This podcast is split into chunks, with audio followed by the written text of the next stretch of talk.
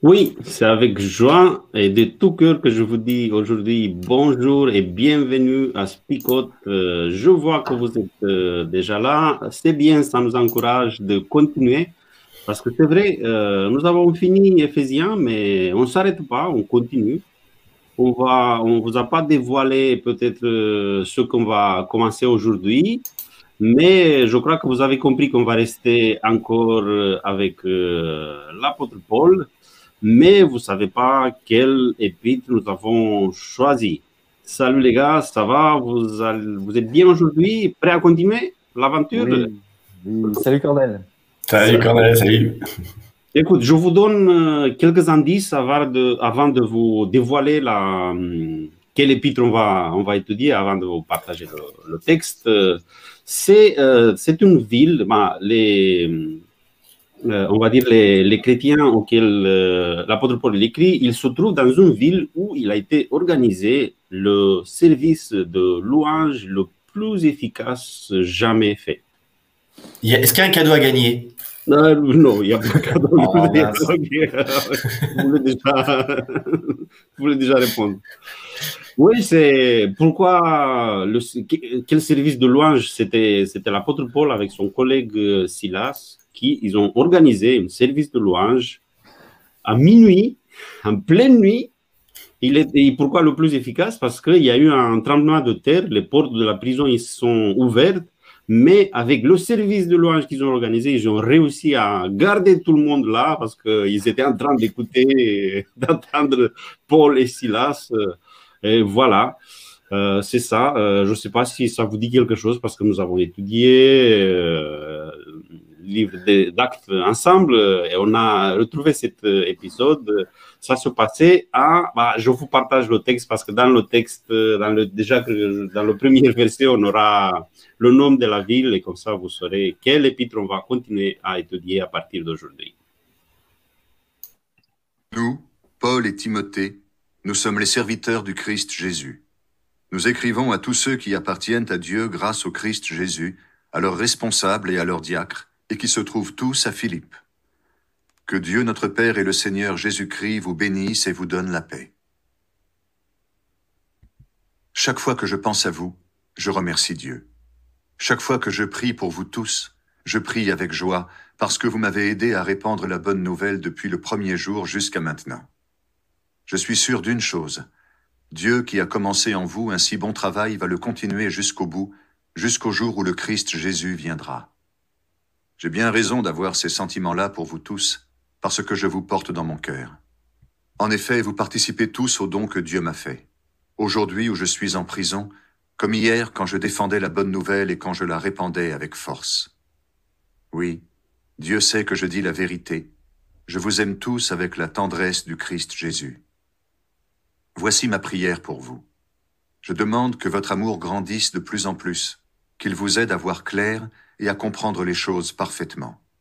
Alors vous pourrez juger ce qui est le mieux, et le jour où le Christ viendra, vous serez pur et sans défaut.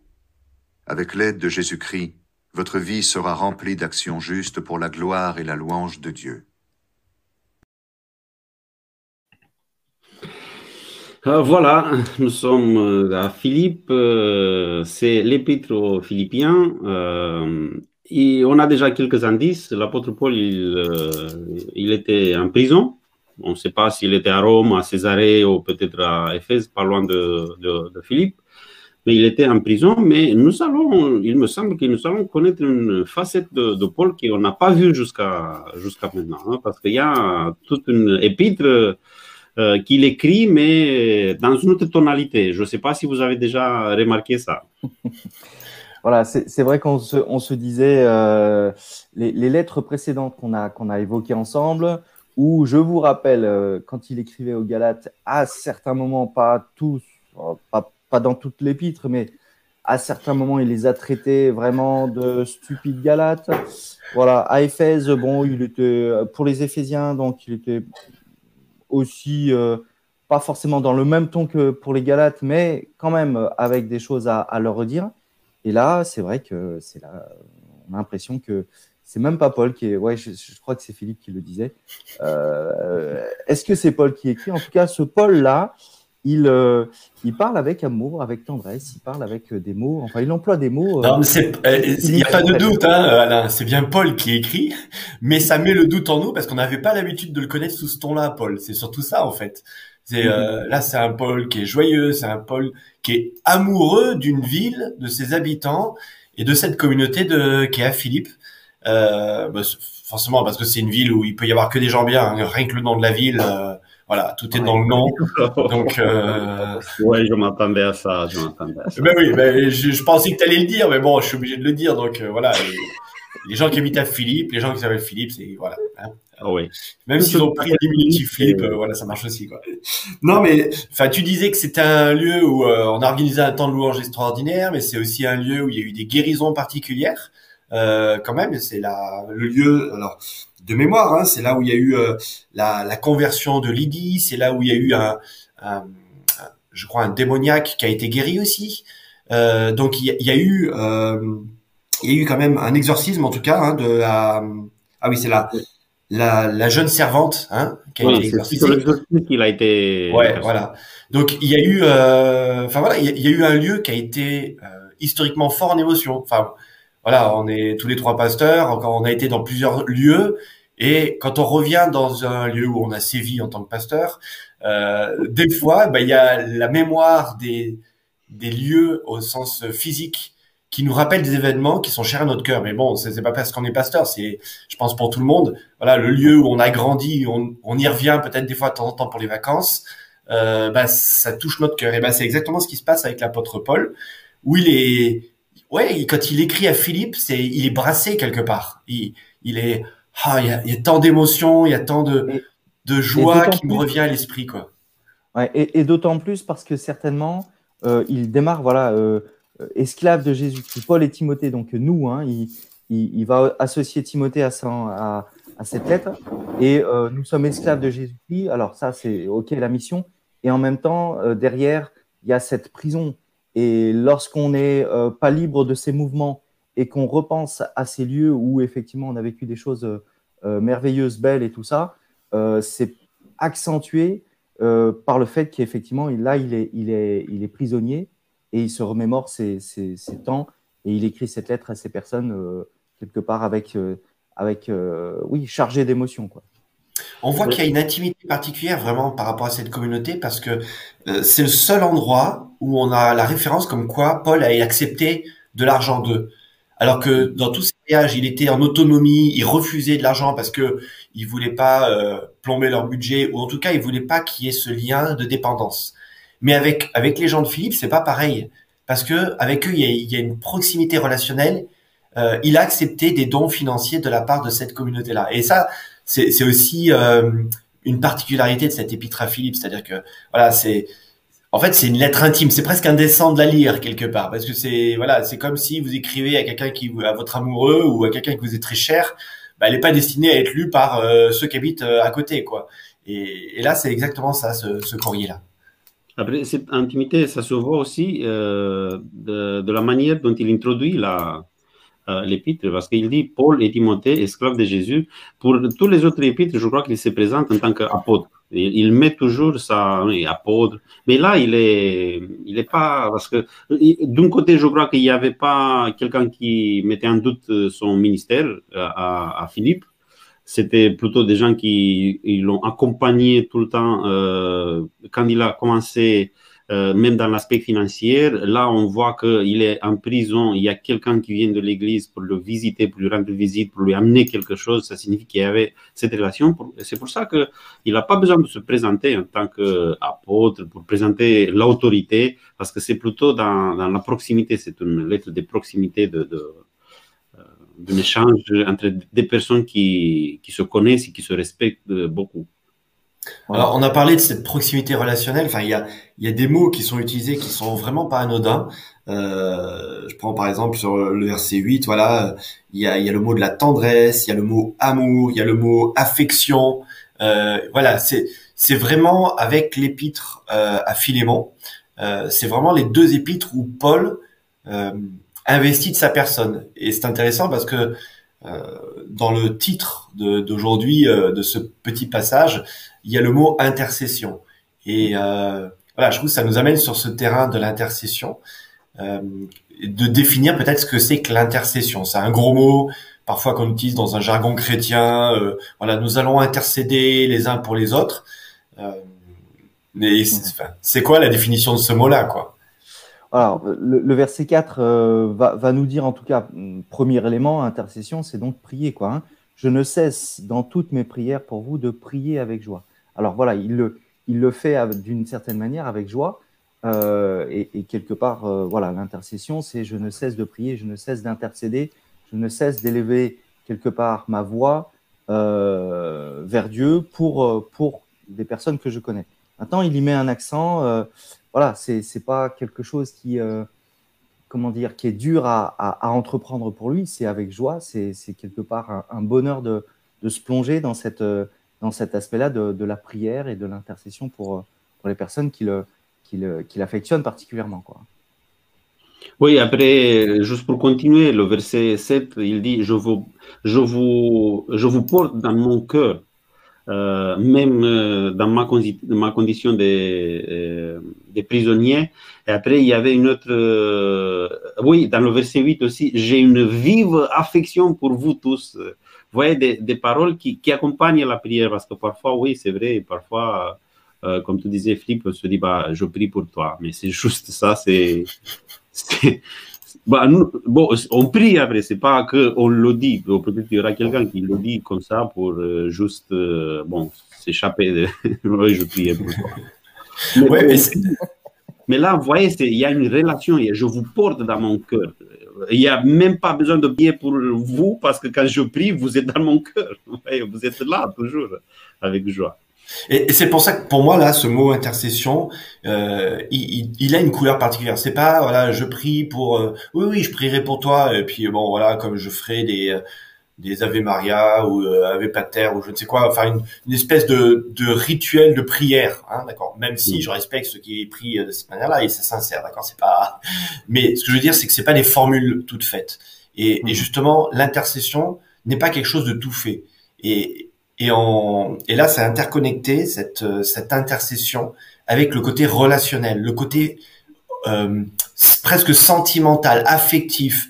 Euh, et, et, on voit Paul qui est vraiment en, en, communion avec les personnes pour qui il va prier quelque part. Voilà. Chers amis, euh, mes frères, je prie vraiment pour vous. Et vous voyez, il y a, y a vraiment quelque chose où il s'engage dans, dans une démarche de prière, d'intercession. Euh, c'est pas juste quelque chose d'à distance. C'est difficile de trouver les mots. Hein. Je sais pas, je galère un peu, mais de trouver les mots pour pour montrer que euh, alors, Alain me comprendra. Euh, l'intercession, c'est prendre quelqu'un dans ses bras, le serrer très fort pour lui, lui, lui, transmettre. C'est pas très Covid friendly, mais je sais qu'Alain, t'es es très tactile aussi, donc euh, voilà, c'est vraiment lui transmettre cette chaleur d'empathie. Voilà, pour moi, c'est ça l'intercession. S'il n'y a pas d'empathie dans l'intercession, c'est voilà, c'est une prière rituelle quelque part. Et, et là, Paul, c'est ce qui. Alors, il peut pas les prendre dans ses bras. Il est en prison et à l'autre bout de l'Europe mais c'est ce qu'il a envie de faire. quoi. J'ai envie de vous serrer dans mes bras et vous montrer à quel point je vous aime et, et je prie pour vous. quoi. Voilà. Et on, on se demande effectivement si, si l'intercession, euh, elle peut se vivre sans cette empathie. quoi. Si, euh, si j'ai pas cette affection, si, euh, je, encore une fois, on se disait en off, euh, l'exemple du Christ qui, euh, quelque part, euh, sait pertinemment ce que les uns et les autres vivent et vont vivre et euh, quand il prie pour euh, ses disciples, quand il prie pour, euh, l'humanité au jardin de Gethsemane, il, a cette intensité et cette empathie, et, quelque part parce que voilà, il sait ce que les uns et les autres vont vivre. On peut nous, à notre échelle, vivre aussi ce temps d'intercession parce que on, on est dans le même quotidien que, que les personnes qui vivent des, difficultés. On n'est pas étranger et du coup, euh, cette proximité avec, euh, avec l'humanité, parce qu'on on, vit des choses chacun de, de, son côté difficiles ou moins difficiles, nous permet aussi d'entrer dans, cette, dans cette empathie et d'intercéder. Et si si je, je suis complètement déconnecté avec la vie euh, des personnes pour qui je prie, si je ne perçois pas, si je ne mesure pas ce qui est en train de se vivre, difficile pour moi de vivre cette intercession, je pense. Après, nous avons l'exemple de l'intercession de, Jésus. On parle de, de ce que Jésus il fait maintenant pour, pour nous. Parfois, je crois qu'on a du mal à comprendre qu'est-ce que ça signifie, qu'est-ce que ça signifie le fait que Jésus il intercède pour nous. Parfois, peut-être on pense que il essaye de convaincre le Père que nous méritons quelque chose à travers ses mérites. Peut-être qu'il y aura cet aspect-là, mais mais euh, c'est plutôt l'aspect que vous venez de mentionner, c'est relationnel, c'est plutôt envers nous euh, cette euh, intercession, dans le sens que, allez, je suis là pour toi, je sais, tu es faible, tu as, fait ça, tu as fait ça, mais je suis là pour toi, pour te soutenir, pour te changer. Et, l'apôtre Paul, il priait pour les, les gens qui se trouvaient à Philippe de continuer à grandir, de continuer à grandir dans l'amour. Vous voyez, c'est pour moi, cet aspect de l'intercession de, Jésus, il est plus important que l'autre qui il nous représente devant l'univers, devant, devant, le, devant le, Père. Mm. Il, nous, il nous transforme. Et cette relation, il nous aide à, grandir, à grandir. Ok, je sais, tu es faible. Hier, je sais qu'est-ce que tu as fait, mais allez, je suis là pour t'aider à dépasser les, les difficultés, les obstacles et à grandir. Ouais, moi je vais complètement dans ton sens, Cornel. Sur, euh, on a cette représentation un peu de l'intercession, euh, un peu l'image euh, Ancien Testament, le grand prêtre qui vient, qui officie, qui fait le rituel. Et, et en effet, ici, on a un autre visage, un autre pardon visage de l'intercession, l'apôtre Paul, qui est avant tout relationnel. Et du coup, pour moi, ça donne une image de Jésus qui intercède, un Jésus à genoux, en train de d'être heureux, de prier d'être euh, bouleversé par ce que nous vivons en fait. Euh, et exactement comme Paul a la nostalgie de ce qu'il a vécu à Philippe, Jésus a la nostalgie de ce qu'il a vécu euh, sur terre quelque part. Et, et enfin, on s'imagine Jésus prier de tout son cœur, intercéder de tout son cœur pour nous, avec nous, avec le Père, peut-être aussi à genoux. J'aimerais bien avoir une image, une représentation, s'il y a des artistes un jour qui peuvent nous dessiner ça, Dieu euh, le Père et Dieu Jésus à genoux en train de prier, euh, de de nous prier dans le sens de les hommes arrêtez bon sang un jour euh, changez votre cœur quelque part. Et, et, c'est cette image là que l'apôtre Paul ici incarne quelque part. Et, et c'est ça la véritable image hein, de du, du, Christ qui intercède. C'est-à-dire qu'il il est rempli d'émotions rempli de compassion rempli d'amour pour chacun d'entre nous. Et bon ben, et que ça ce soit une bénédiction pour nous aujourd'hui quoi hein, que ça nous ça nous fasse du bien. Voilà. Et, puis il y a cette notion alors euh, qui, intervient en verset 6, euh, cette œuvre bonne qui a été commencée en vous euh, va, se poursuivre quelque part. Et puis tout le long de, l'épître aux Philippiens, on va, le voir, on va l'entendre, jusqu'à l'achèvement, jusqu'au jour de Jésus-Christ. Hein. Et, quelque part, il y a, de la part de Paul cette envie de dire, voilà, attention, euh, on, a commencé quelque chose, on, a vécu quelque chose ensemble. C'était bourré d'émotions parce que on s'aime et on, vit des choses. Mais tenons, tenons jusqu'à ce, jour grand euh, et grandiose quelque part, qui, est le jour du Seigneur, où euh, quelque part ce qui a été commencé en nous, il faut que ça puisse s'achever, il faut que ça puisse se terminer, il faut que ça puisse se vivre au jour du retour du, du Christ.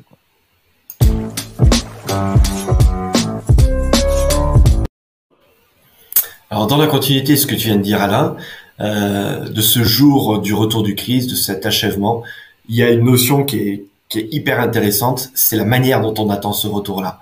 Et euh, il y a un mot clé que Corner a relevé. Euh, euh, on est passé vite, très très vite dessus tout à l'heure, mais c'est très intéressant parce que ce mot qui est relevé, c'est la joie. Et c'est pas la crainte des jours finaux, c'est pas la crainte des persécutions, c'est pas non, c'est la joie. Oui, j'ai fait une statistique même. Euh, j'ai compté combien de fois il parle de la joie dans l'épître. Euh, et il y a, euh, j'ai trouvé 16 termes dans l'épître des Philippiens. Ouais, c'est pour ça qu'elle est appelée aussi la lettre de la joie. Parce qu'il utilise 16 fois le terme. C'est pas toujours le, le, mot la joie en grec, mais il y a des expressions autour de la joie qu'il utilise mais euh, en 4, mais pas en 4, vous allez voir, parce que dans le chapitre 3, il n'y a pas de la joie.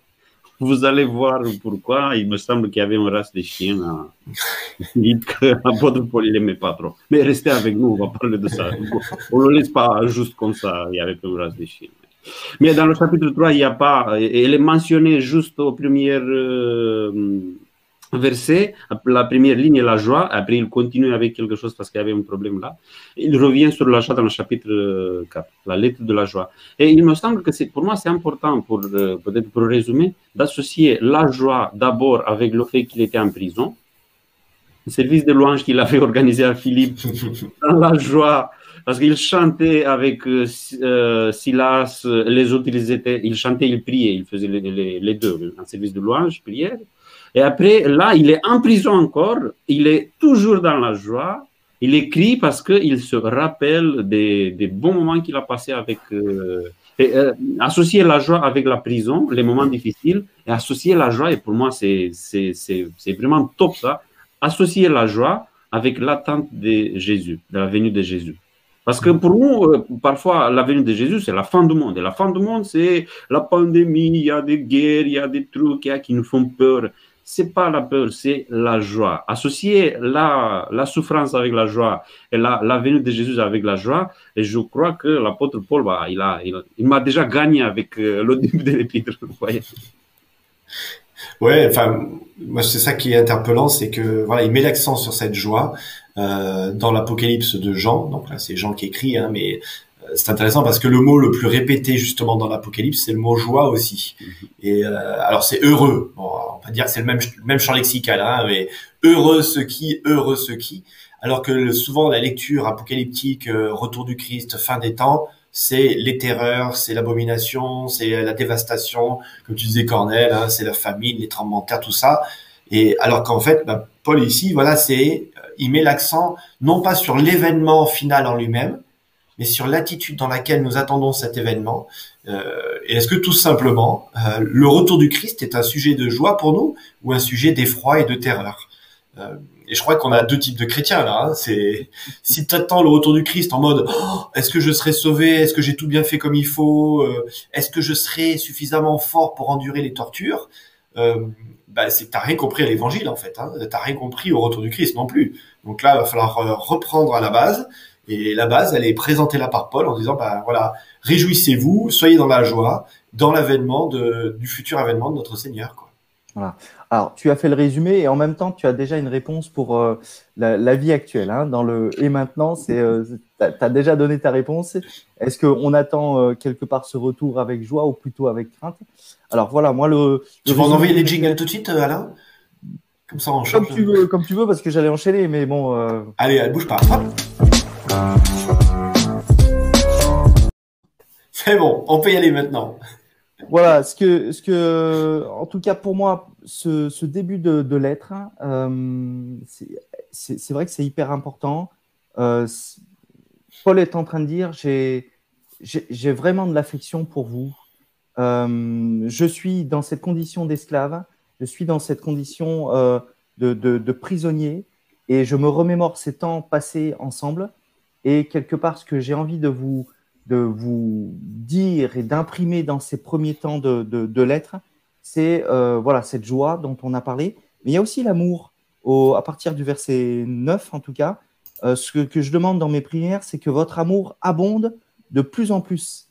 Et euh, euh, c'est pas la connaissance de ces, de ces signes de la fin des temps. C'est pas le, le, en tout cas, il démarre pas avec des choses théologique, euh, euh, comme on l'a vu soit dans Galates, soit dans Éphésiens, où il y avait des choses à redire et donc il fallait rectifier quelque part le tir. et, et, dire aux, voilà, à ceux qui entendaient cette lettre, qui écoutaient cette lettre, voilà, il y avait des choses quand même à, rectifier. On va peut-être le voir, comme Cornel le dit au, au chapitre 3, qu'il y a encore des choses peut-être à voir. Mais l'idée, c'est voilà, l'amour que vous avez, euh, je prie pour que cet amour déborde quelque part. Et ça, c'est, ça me semble important de, voilà, de le souligner aussi. Oui, pour moi, c'est, c'est un peu la, la même idée. L'idée de grandir, de grandir, c'est, c'est le dynamisme de l'évangile, c'est le dynamisme on ne peut pas rester à, et se contenter avec un niveau que nous avons atteint. Il faut toujours grandir dans l'attente de, de Jésus. Attendre Jésus, le retour de Jésus, ça signifie que je mets euh, mon amour euh, à disposition des autres et si je le mets, je me mets à disposition des autres, euh, je vais grandir comme personne. Mais il y a une autre chose qui m'a touché beaucoup dans le verset 8. j'ai déjà mentionné le verset 8, mais j'ai pas mentionné la fin du verset. Dieu met témoin en effet que j'ai une vive affection pour vous tous. Et après, il compare cette affection avec la tendresse même de Jésus-Christ. Je ne sais pas si on a, on l'a trouvé, on a trouvé la description de Jésus. Euh, euh, dans, on la trouve euh, dans, dans le, Nouveau Testament, une description comme ça, la tendresse de Jésus. Un Jésus qui est capable d'une tendresse parce que euh, et, je crois que Paul, il avait, il avait besoin de, de cela, non parce qu'il était en prison, euh, même s'il était, on le voit comme euh, quelqu'un de fort, qu'il est capable de chanter euh, quand il est emprisonné. Après, c'est vrai qu'il était à Philippe, il a passé, je sais pas, il a passé deux jours en, en prison. Mais après, quand il écrit maintenant, ben, ça faisait peut-être deux ans, parce qu'il a passé deux ans en Césarée et après peut-être deux ans en Rome. Après, ça fait, ça, fait un peu long, mais c'était cette euh, tendresse de Jésus-Christ qui, lui donnait de la force pour, pour continuer et pour continuer à, à penser aux autres aussi. Euh, parce que là, quand on est dans la souffrance, on n'a pas le temps de penser aux autres, on pense plutôt à nous. Euh, on, est, on devient un peu égoïste, on commence à se plaindre peut-être, voilà, qu'est-ce qui se passe avec moi, je suis là, il y a... Mais non, il est, il est dans la joie parce qu'il il a quand connaît cette tendresse de, Jésus qui est, même s'il il est loin, parce qu'il est dans le ciel maintenant, il, est, plus sur la terre, et même s'il est loin, il est, il est là parce que la tendresse, elle ne se manifeste pas peut-être à, distance, c'est plutôt là, il est à côté. Bon, ça va pas être en conclusion, mais euh, moi je réouvre un débat sur. Euh... Donc on est reparti pour la deuxième vague, c'est parti. Euh...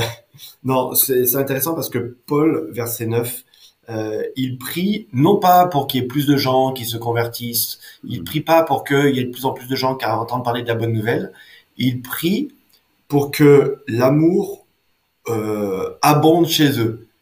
Et j'aime bien parce qu'en fait, l'objectif de Paul, c'est de prier pour l'amour et le témoignage est la conséquence de l'amour. Et souvent, on va prier pour le témoignage, euh, donne-nous des occasions de témoigner, euh, montre-nous des personnes à qui nous devons parler de toi, Seigneur. Euh, donc, on est axé en fait sur l'aspect témoignage, alors qu'en fait, ici, Paul, il dit l'axe, c'est l'amour. Et si vous êtes rempli d'amour et débordant d'amour, la conséquence, euh, bah, on la sait, hein, euh, automatiquement, vous rayonnez et, et, ça impacte les gens autour de vous. Quoi. Donc voilà, je trouve intéressant de se dire, tiens, euh, et si les, les, les temps de prière, d'intercession pour l'évangélisation étaient davantage tournés vers cette demande d'amour, de débordement d'amour en nous? Voilà. Est-ce que j'ai suffisamment d'amour pour aller parler à l'autre? Ou est-ce que je me cible en disant Seigneur, il faut que tu convertisses ces païens, ces philistins là qui euh, sont des apostats. Donc euh, voilà, moi, je trouve intéressant de, de cet amour-là. Alors c'est pas le monde fleur bleue hein, que je suis en train de décrire, c'est juste de dire bah, l'objectif de Dieu, c'est de développer de l'amour et la conséquence de cet amour débordant chez nous, et eh ben à ce moment-là, c'est le témoignage et c'est ce qu'on apporte au, au monde au sens large du terme. Je voulais euh, juste rajouter avant de qu'on puisse prier. Oui, Cornel, tu voulais dire quelque oui, chose? Oui, euh, avant, de, avant de prier, parce que je sais que ce sera toi qui, qui va prier, on a une demande de prière sur le, sur le chat, je crois, sur YouTube, quelqu'un qui a partagé une joie avec nous. Il demande de prier pour lui. il s'agit de Rodriguez Monsenzero. Euh, priez pour moi parce que je me prépare pour le mariage. Voilà, il a partagé cette joie avec nous. Ben, on va, même si on ne le connaît pas, mais on va prier pour toi, Rodriguez. Comme le disait Marianne, très bien, euh, dans, dans son commentaire aussi, voilà, quel bonheur de pouvoir prier les uns pour les autres, mhm. même si on se connaît pas tous, même si on est à distance, eh bien, on peut euh, tout simplement euh, avoir cette empathie les uns pour les autres et prier les uns pour les autres. Ouais. Juste avant cette prière, je voulais juste vous dire, te dire qu'encore une fois, le texte te dit, me dit que le que l'œuvre de Christ a commencé dans ma vie et que ce que souhaite Dieu, c'est le terminer. Et qu'on soit persuadé de, cela, qu'encore une fois, il y a quelque chose qui a commencé dans ma vie. Et, euh, et, si Dieu a commencé quelque chose, son souhait, encore une fois, c'est de le, de le terminer ou de le, de le mettre à profit, de, de le remplir de manière euh, exponentielle. Donc on va prier aussi dans ce sens-là. Voilà, Père éternel, on veut te remercier de ce temps d'échange, de ce temps d'étude de, ta parole, de pouvoir nous plonger dans cette lettre de, Paul à ces, ces chrétiens de, la ville de Philippe, Seigneur. Euh, nous apercevoir qu'encore une fois, il y avait une relation, euh, une affection entre, entre Paul et ces, et ces personnes qui lui permet eh bien de, de, prier, d'intercéder pour, euh, pour eux et de, et de te demander encore une fois de leur apporter cette joie, dans le service, cet amour aussi, qu'il puisse continuer à, grandir. Et c'est ce que nous voulons te demander euh, pour chacun d'entre nous. Tu as commencé quelque chose dans, nos vies euh, et tu veux la terminer, Seigneur. Tu veux nous aider à grandir aussi dans la joie et dans l'amour. Nous voulons, Seigneur, te remettre particulièrement Rodriguez qui prépare son, mariage. nous voulons te demander ben voilà, de l'accompagner et de nous accompagner tous aussi dans cette journée que tu veux nous donner. En Jésus. Amen.